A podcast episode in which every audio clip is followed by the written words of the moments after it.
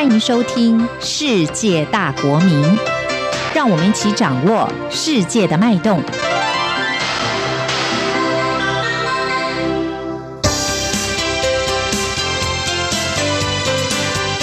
公民新世界。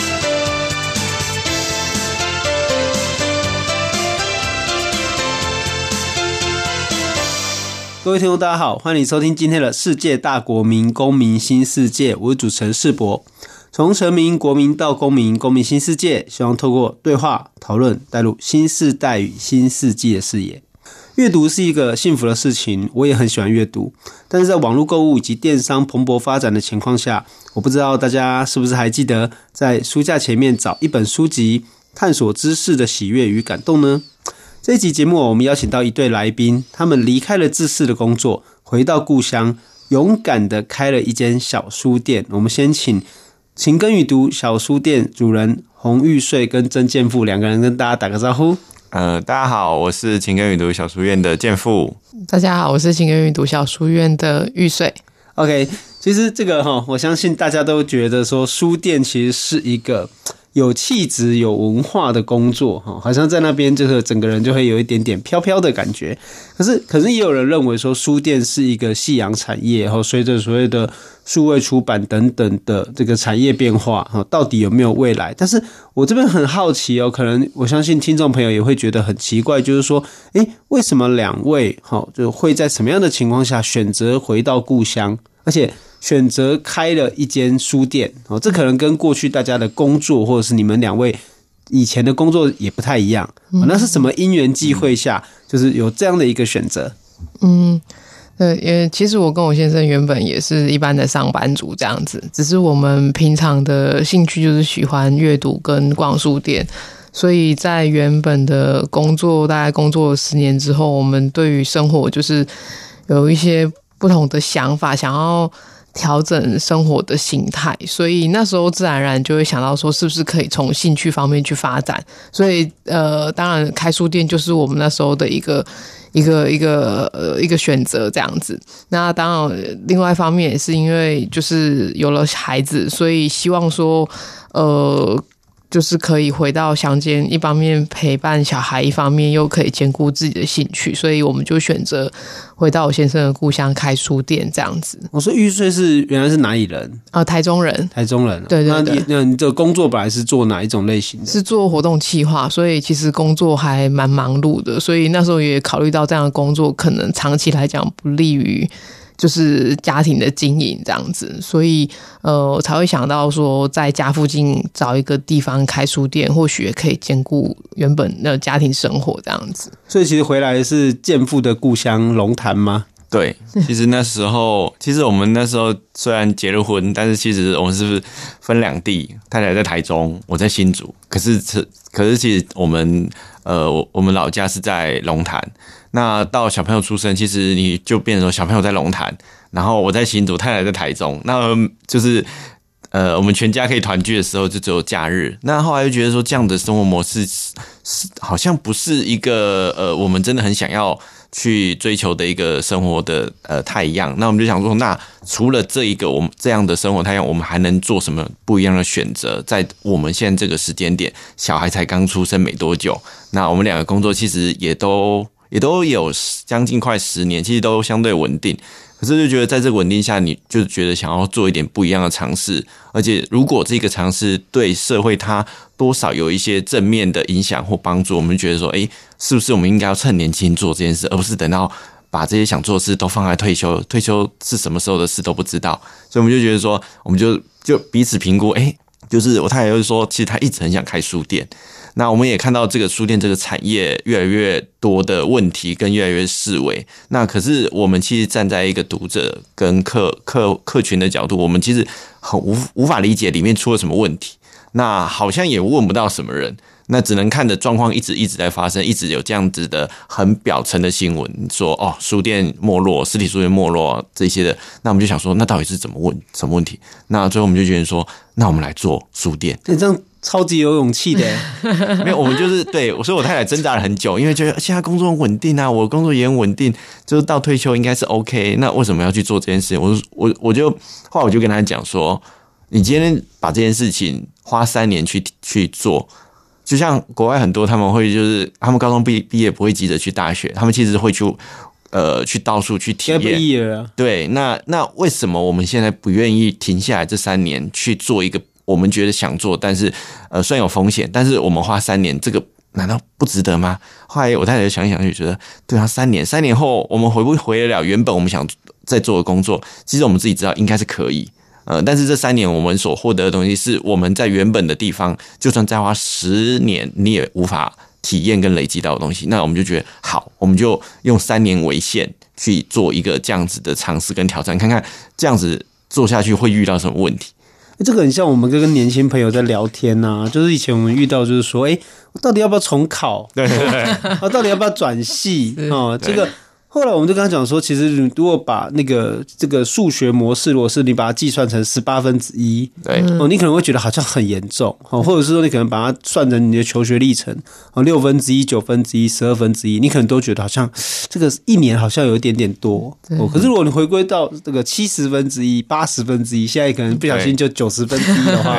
哎，那好像其实那个没有什么啊，就是是一个很好的转换，而且但是不管怎么样，我觉得。选择了这个一个跳跃，对，到一个可能你觉得有疑惑的环境，对，一般人就是说，哎，这个好像很好赚，所以就跳过去。而那是，哎，这个好像有点不清楚，却愿意过去，我觉得愿意踏身这个所谓的书店业来说，我觉得真的这个是有一些些思考跟挣扎的。嗯，但是我相信，就如同你们的这个书店名称一样哦，你们选择了勤耕雨读，我相信。有你们的思维啦，哦，这可能也跟你们开书店前的这个思考也是有关系的。我想问问看，就是说这个勤耕雨读的意义啊，以及就是说开书店这个决定有没有跟家人讨论过？嗯呃，勤耕雨读这四个字，就是其实表面上它的意思就是晴天耕作，雨天读书嘛。那刚才有提到，其实我以前还没开书店以前的工作是非常忙碌的。那在那个忙碌跟光鲜亮丽的生活的背后，其实我觉得内心是蛮空虚的，因为呃，就是当当你薪水就是可能在成长的时候，其实。你一直在付出，可是你内心并没有任何的获得。那我自己比较想追求是一种比较踏实的日子，所以呃那时候偶然接触到这四个字“勤勤耕雨读”之后，我看到这四个字，我觉得哇，这个就是我一直很想要追求的一个生活的模式，所以这四个字就一直放在我心里。然后等到我们要开书店取店名的时候，我就跟我先生说：“诶，我的店名要取成。”勤耕雨度这样子，那它当然某种程度就反映了我们一直想要追求，呃，在即使在开书店的过程当中，也希望可以落实这样的一个比较回归自然、比较踏实的一个生活模式这样子。那决定要开书店，当然是有跟双方的父母讨论过这样子。那我爸爸妈其实一直以来都很支持我阅读这个兴趣。但是我公公婆婆他们就比较无法理解，因为毕竟那时候我们小孩子才刚出生，然后他也觉得，诶，呃，就是儿子媳妇都已经就是有稳定的工作，然后呃孙子也出生，他们可能觉得他的担子已经可以放下来了。可是结果我们竟然跟他说我们要辞职开书店，所以他们我公公，尤其是我公公就会比较反对。所以那时候一开始其实是我们是想要。利用家里面闲置的空间开，以节省场场地的这个房房租的部分。可是我公公那时候就希望说，他可以借由他的主旨，可以让我们不要去做这个冒险，这样子。对，不过后来就是我现在还是一直鼓励我说，我们还是可以试试看。所以那时候我们就是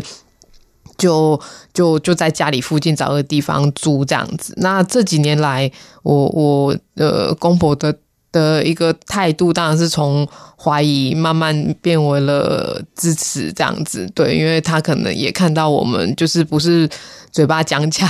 那就是真的是很把开书店这件事情当做一辈子的一个工作职业这样子，所以呃，当我们后来这这一两年面临到可能必须要搬家的状况，那家人里面就是我公公也是。呃，从最反对 变成到现在是很支持我们的一个一个助力，这样子。对，健步这个感受应该是最深的，因为其实是回到你的这个家里附近来开这个书店嘛。那当然，我相信大人都是这样，就是应该说长辈啦，就是他们很多原来都有一个既有的想象，嗯，哦，就是小时候就认真念书啊，考个好学校啊，然后学校毕业就找到一个好老婆啊，对不对？然后好找到一个好工作啊，然后就马上就生一个小孩，然后他就觉得好像哎，这个这条道路好像就是很通畅。那忽然来一个大转弯，哈，虽然说虽然说是回到故乡，可是开书店好像这一个行业。但是又有点矛盾，就是说他们都希望我们好好读书，嗯，但是呢又不希望我们好好卖书，哈，这个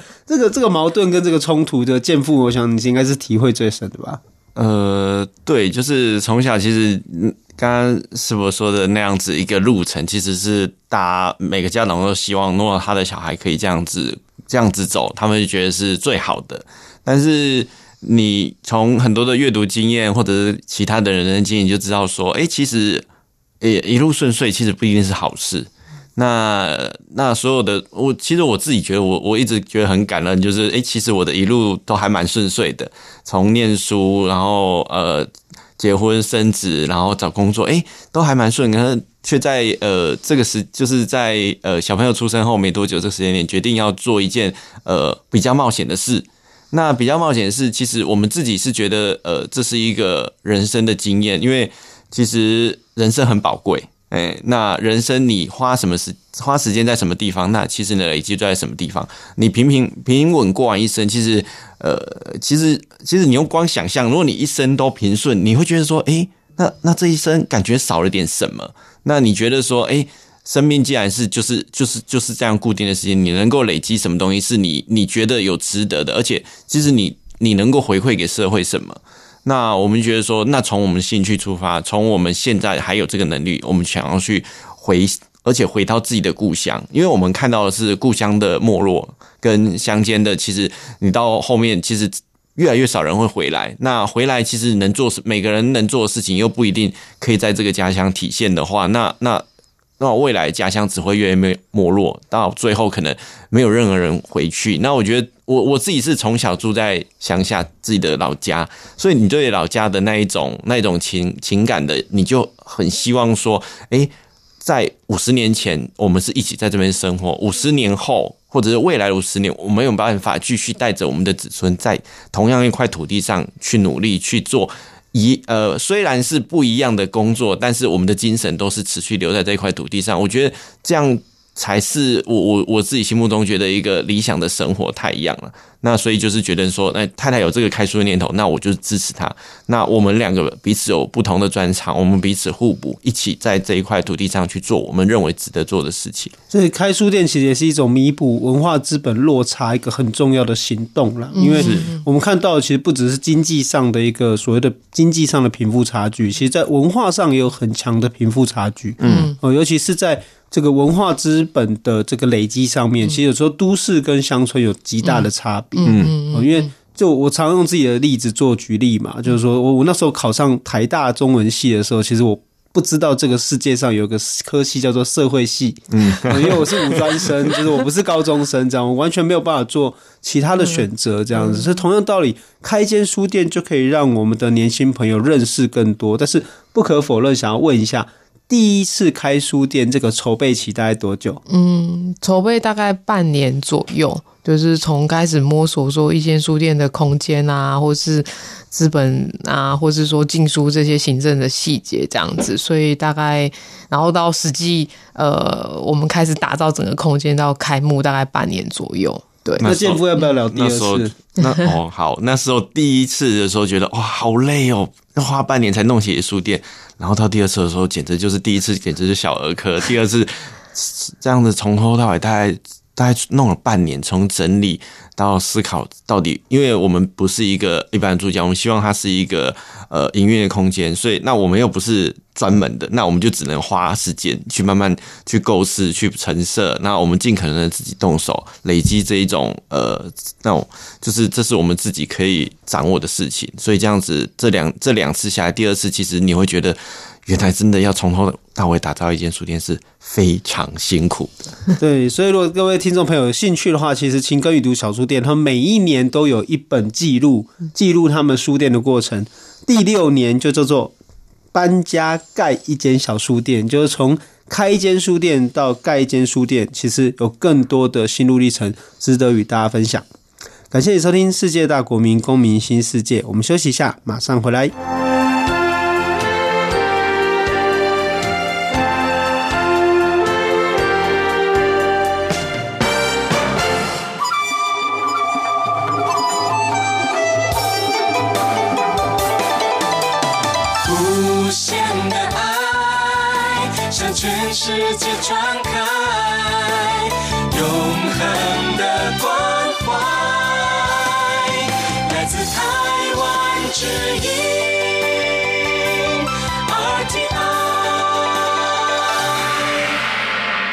各位听众，大家好，欢迎你回来《世界大国民公民新世界》。我们这一集邀请的是晴耕雨读小书店的玉穗跟健富哦，两位这个小夫妻哦，那来跟大家聊聊他们开书店的经过。嗯，其实刚刚我们聊了一下，我觉得有一句话哈，我的老师那个柯庆明老师哈，他以前在那个课堂上跟我们说的，他常常讲。慢慢来比较快啦，啊，就是有时候是一个人生的转向，有时候是一个不不同的思维，可是全可能开创出不同的视野。但是不可以否认，就是说，呃，从读书到卖书，毕竟是两个不同的事情。这样子，我想问问看，那个有两位有没有觉得这件事情有什么需要跨越的挑战？嗯，我觉得对每个人来讲都不太一样。那对我来讲，呃，会开书店是源自于我喜欢阅读，然后也是。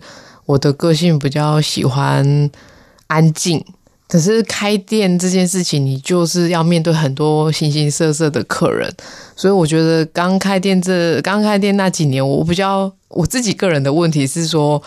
呃，我觉得那种服务客人的心态，从一个读书呃喜欢读书的人到我要卖书给客人的这样的一个主人服务客人的心态，我觉得我还没有调试过来。其实开店看起来好像，诶，一切都还蛮顺利的，然后都上轨道。可是其实整个心态上跟生活模式都还没有调整好，那你就必须要在每一天的兵荒马乱当中，就是要要要要去面对客人。那这对我来讲是比较困难的，所以其实我花蛮多心态去调整，要怎么去服务爱书的人，或是他只是真的只是来。感受这种有书在旁边围绕的这种，哎，喝喝咖啡的客人，那我们要面对形形色色的客人，这个是我觉得比较挑战的部分。对，我就记得说，我太太就是说我那时候开咖啡店，以前跟以后也变很多。嗯，因为开咖啡店以前是研究生嘛，嗯，那研究生在讨论学术问题的时候都比较理直气壮一点的，对，啊，那但是这个开了咖啡店之后，好像哎，就是变成一个好像非常 nice 温和的人，这样觉得一点，不然就会没有人要来了，认快认不出来这样。其实开店是一个转换，那健富觉得呢，最困难的又是什么？刚刚我跟我太太，我们两个的阅读领域跟习惯也不太一样，那。其实开店前，我的阅读常常我都会阅读到一半就觉得哇，里面书讲东西好有意思，但是我要怎么去实践它，跟怎么样有机会去去应用它？那就以前在职场上工作，我是工程师嘛，常常我就是我可能一整年我大概就是面对几次的会议跟电脑而已。那其实你会觉得说，你看的书很多东西看得很有感，可是你你能做什么？好像我觉得能做的好像很有限。所以开书店，我觉得我最快乐的一件事情就是把书的东西，我觉得好像。某种程度，我可以在今天我哦，什么样的客人就是诶，可以看市场的书，跟市场相关的，跟那个呃经营管理相关的，你就觉得说有些东西无形之中好像就是它就是你自己的身上就是可以去印证书里面讲的东西对不对？跟你有没有办法把这书里面的东西应用出来？那有时候你会觉得说哇，书里面我只要可以用到百分之二十，我就就是对我来讲就很有帮助。那书的领域又很多，所以就变成说呃，反而。你透过开店这件事情，让书里面很多东西，我们变成比较有实践的机会。那我说我太太像这一阵子，我就是因为一些管理上的问题，就我就开始看看那个彼得·杜拉克的一书，然后他就说。你看这干嘛？你要管谁啊？我说我们书店有老有老婆跟资深员工两位，没有，就是这也是开书店的一个意外的插曲，又有了合作社嘛，所以合作社就是就是也参与他的一些经营管理，你就开始觉得说，哎，你不再只是就是照章行事，而是很多东西你自己要有所思考后的选择去做的事情。那我觉得这种时候，你就是找什么大师，其实真的去不如去好好的看一些书，从书里面获得一些想法，让你真的去落实实践。我觉得这是从只是一个读者，然后到一个开书店，实际上去把很多书里面东西应用应用出来。那但是其实开书店真的。作为一个创业的人，真的事情真的很多，所以其实你阅读量反而是下降的。呃，这个是有时候是很痛苦，就觉得为什么我开的书店看的书就是真的是越看越少。呃，那但是没办法，那现在这个时间点，我们就要是，所以我们一直在试着每天去思考，我们书店跟我们自己所谓的阅读跟生活的平衡点在哪里。所以健夫刚才提到，也是一种身份的穿梭嘛，就从喜欢读书，然后到后来变成卖书的人。嗯，那如何在日常的事物当中，跟这个阅读的喜悦当中得到一个平衡？其实这个就是每一位书店或者是每一位独立书店的主人所面对的一个课题。嗯，但是这里可能听众朋友也会想问一个问题，就是说，那到底独立书店跟书店有什么差别？为什么书店前面要加个独立？就跟为什么同样都是唱片，然后同样都是音乐，那就是有些可以被视为是所谓的独立音乐，可有些可能会被视为是所谓的流行音乐。就你们自己而言，我相信定义的这种东西，其实每个人可能都有各自的一个说法啊。但是就两位来说，你们会认为你们的独立书店那个独立的意义是什么？对我对我来讲，我觉得前面会加上独立，它的背后是要有一个灵魂在，或是有一个个性在，或是一个主张在。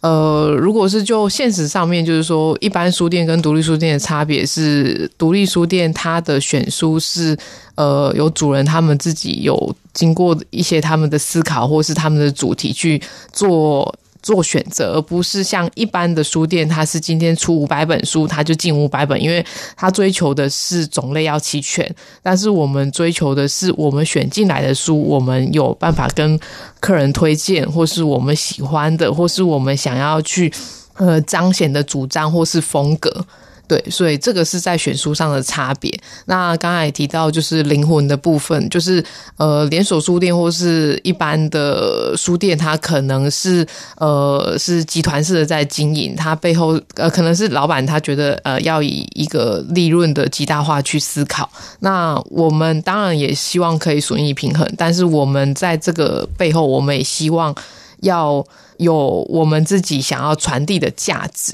那我觉得这个是蛮重要。那这个也是说，每一家的独立书店可能因为经营者他的兴趣或是他的专长，所以会会有不同的形态出现或不同的主题出现。那我觉得这个是呃差异点的部分。对，这其实这个独立书店最重要的是它是一个独一无二的存在啦。对，因为每一间独立书店都意味着书店主人对于这个空间的。理解对于这些知识内容、书的选择的理解，对，以及他想呈现出来的风貌有什么不一样？是，就像你们的书店，因为是晴耕雨读小书店，它就在农田边，它就在乡间，它可以看见说，哦，实践了在名称上面的这个意涵，嗯嗯，就是这个晴天的时候，可能就整理。好，庭院整理环境。对，好，那如果下雨不方便的时候，真的在这个书店里的空间里面，自己阅读，自己得到一个属于你们两位自己的一个空间，而把这个空间分享给大家。我相信这可能是这个书店的一个目的。对，但是这边可能大家会好奇啊，那书店到底一个经营者到底每天在做什么？嗯，哦，就是我们想象的，就是有如同说这个婚姻生活总是有柴米油盐酱醋茶，那同样的一个书店生活，可能也绝对不是只是这个看到的这么浪漫，这么艺文。嗯，好，大家好奇的是说，书店的一天，书店的一日，嗯，这个健富跟玉穗是怎么样来过？可不可以跟大家举例一下？我们一开始那时候开，那时候刚开的那一年，其实。从每天早上的，就是我们到书店开始工作，第一工作就是扫地。然后那时候扫扫扫了，可能三个月就觉得奇怪，我好像在少林寺工作一样，就是每天早上就是扫地就要一个小时。因为从如果我们是环境比较周边环境嘛，然后我们也不不可能去找那个清洁人员，所以我们就自己扫。所以常常扫完了就一个小时，满头大汗，然后开始浇水，浇那个庭院的花草的水，然后这样接着我太太就整理里面的书店。所以你会觉得说，哎，其实。呃，开间书店就像前面师伯讲的说，呃，大家都带着一个浪漫的想象，就是哎，就是安安静静那边挑一本喜欢的书，那客人客人来跟客人一些互动，然后买书聊聊书，其实根本完全不是。就是你一天下来，可能你就只有把书点书上架，那你其实根本没有时间去翻书，你一天就过了。因为所有琐碎繁杂的事情，其实在初期你一定是亲力亲为，你才知道呃到底。叫经营一家所谓的书店，这样一个零售的呃店家，到底你你会做哪些事情？那这些东西其实都是要扎扎实实的体验过，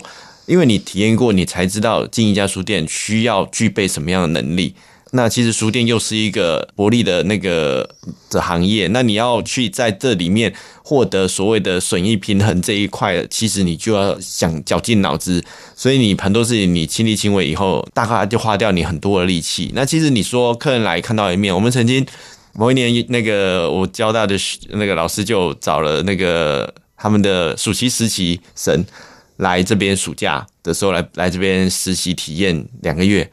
那他从来到最后离开的时候，他跟他他，我记得我们老师跟我讲说，他上来分享的结论就是，站在书店的柜台里面跟站在外面完全是两个世界。对，这是我觉得这是书店呃日常，你从你你你看你无法去想象说一家书店它它每天从头到尾的细节事情有多少，但是你去真的是实际上去经营的时候，你就会发现说，从可能从一早的扫地，从整理环境。开始，然后到各式各样的联络电话、合作电话，然后有些书订了没有来，然后有些书来了有问题，然后书的要什么时候要要把书呃挑选下来换其他的书，然后去订书，然后。其实每天就是这样子，这些呃，其实真的是还蛮 routine 的事情，就就可以塞满你一整天，而且不小心就一整年就过了。比如说，除了打扫环境之外，就可能需要有的会要收书啊，对，去人家家里面收一些这个二手书，或者是你可能需要自己选书啊，哈，每个月都有新的书的这个出版，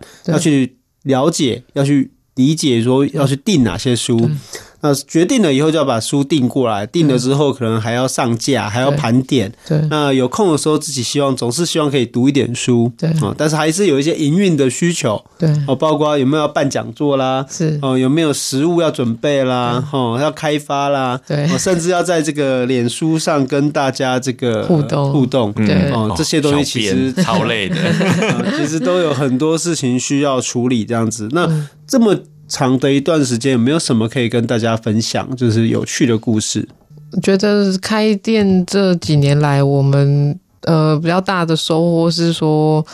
呃都是接收到很多客人的善意啦。对，像我们有很多客人，他是呃每隔一阵子，他就在一车的书来，二手书来送给我们这样子，或是有客人他们是住在外地，然后呃定期定额给我们买书，也有这样的客人。然后也有客人把纸袋整理成一整箱，然后寄给我们这样子。对，所以我觉得开店这几年来，就是收到很多各地的读者的善意。然后同时，因为我们自己也有在经营读书会，所以呃，读书会的朋友也渐渐成为不只是一起读书的，也是人生的好伙伴。然后还有很多原本只是陌生的客人，然后因为一直来，他们喜欢这个空间，然后慢慢的就变成。的好朋友，那我觉得这个都是，呃，你说都不是大事，但是点点其实开店就是点点滴滴的小事累积起来的。那也是因为这些这样的读者或是这样的好朋友，开书店这件事情才会变得愉快，不然其实。工作其实都是很繁琐的，那就是这些点点滴滴的善意跟朋友，你才会觉得开书店很幸福这样子。这是一个空间，就是一个集合嘛，对，有无数的小事，然后聚集在这边，然后这个也许乍听之下或乍看之下，你一时之间可能不见得能够得到什么很。激烈的撞击，但是它其实就是一一分一秒的累积，然后让这个空间对于每一个人都会有它的意义。是，那节目的最后，想要请你们跟大家聊一下，呃，如果我们到了晴耕雨读小书店的话，我们可以有什么样的享受，或者有什么样的感受，会在这个空间里面聚集在一起？想要请你们跟大家呃分享一下。我们书店提供的服务就是新书、二手书的贩售，然后呃也有很多台湾设计师设计的明信片，然后现在也有很多的就是友善的食品有在我们店贩售这样，然后同时我们店内有提供轻食咖啡，所以你也可以在这店里面享受一个阅很安静的阅读时光。嗯，今天很高兴邀请到情耕雨读小书店的玉穗跟建富来跟大家分享他们的神秘空间。我主持人世博，感谢你的收听，世界大国民公民新世界，我们下周再见。